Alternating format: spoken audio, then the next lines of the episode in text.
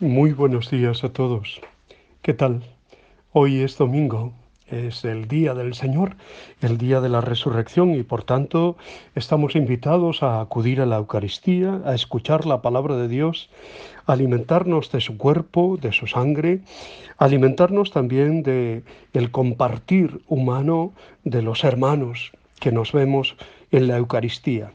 Así que mi primera invitación es acudir a la Santa Misa acudir a la Eucaristía y celebrar que Dios se nos da.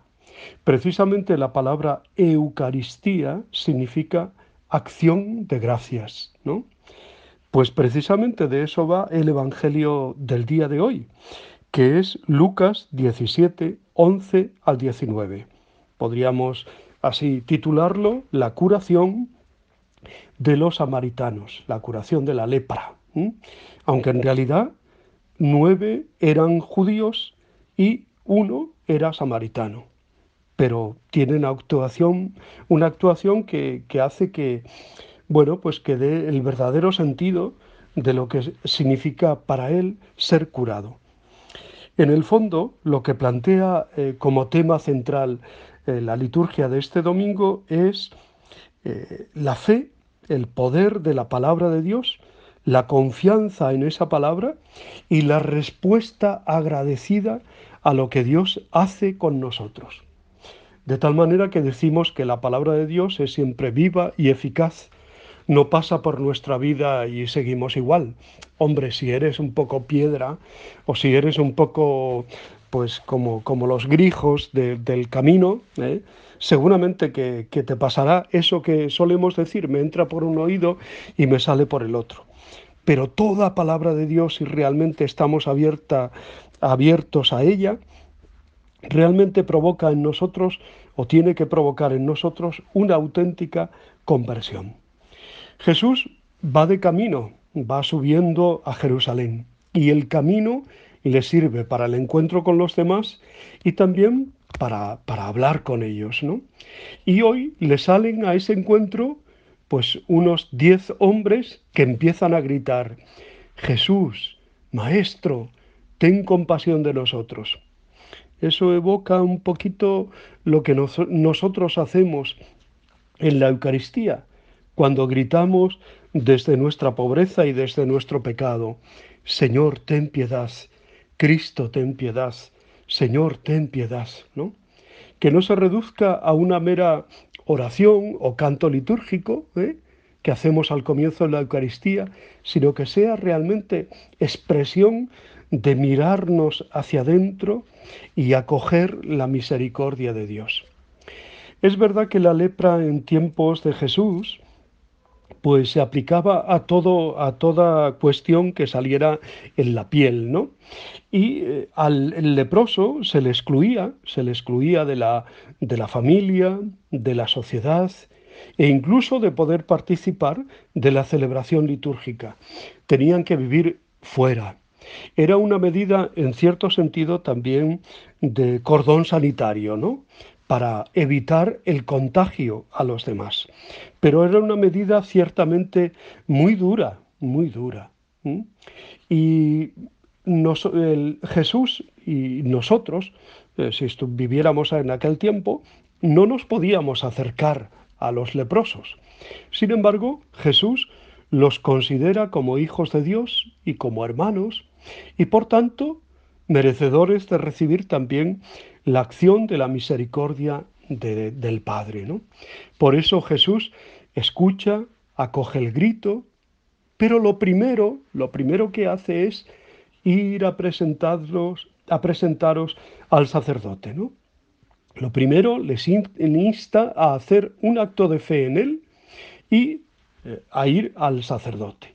El sacerdote tenía que eh, evidenciar que la lepra realmente había pasado, ¿no? Y esos hombres que han puesto la confianza en Jesús y que se han puesto en camino, ven que obtienen el favor de Dios y que se han curado de su enfermedad. Si queremos aplicar este texto a nuestra vida, nos podemos sentir identificados con estos diez leprosos, pues todos tenemos actitudes y pecados, digámoslo con todas las letras. pecados, que nos hacen impuros a los ojos de Dios y que lesionan la convivencia con los hermanos. Reconocer estas actitudes y pecados hace que nos percatemos de nuestra indigencia, de nuestra pobreza ante Dios. ¿no? Es el momento de identificarnos con su grito de auxilio. Jesús, Maestro, apiádate de mí. Es una oración que sabemos que siempre será escuchada y acogida. Si reconocemos nuestra pobreza, nuestro pecado, nuestra miseria, seguro que hacemos también posible la acción amorosa y gratuita de Dios en nosotros.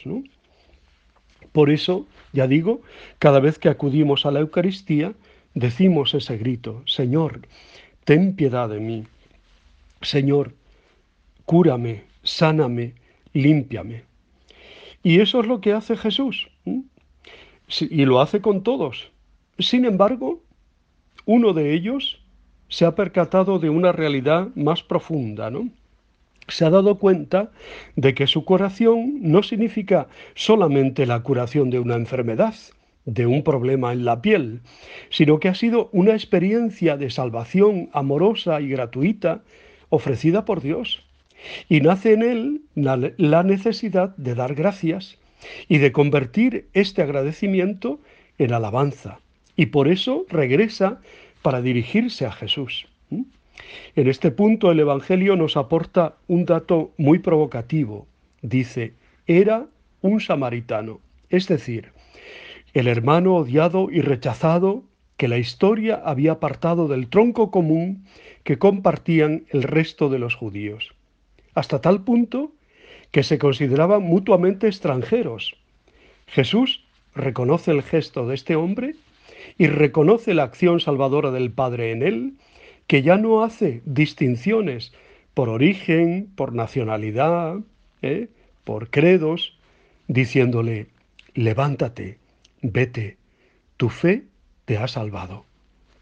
Aquí también nos podemos identificar mucho más con este leproso que da gracias a Jesús y glorifica a Dios por haber experimentado la salvación. Pensemos todos los motivos que tenemos para dar gracias y gloria a Dios. El don de la vida, el don de haber conocido a Jesucristo, el don de tantas veces ser perdonados, el don de recibir la comunión, la Eucaristía, de haber encontrado familia, de habernos encontrado en comunidad, ¿eh? la comunidad cristiana, y así podíamos seguir enumerando pues toda una serie de, datos ¿eh? por los que podemos y debemos dar gloria a Dios, ¿no? Debemos dar gracias a Dios. ¿Somos personas agradecidas o pensamos, pensamos más bien que nos lo deben todo? ¿A qué personas concretas y por qué motivos deberíamos darle gracias en el día de hoy?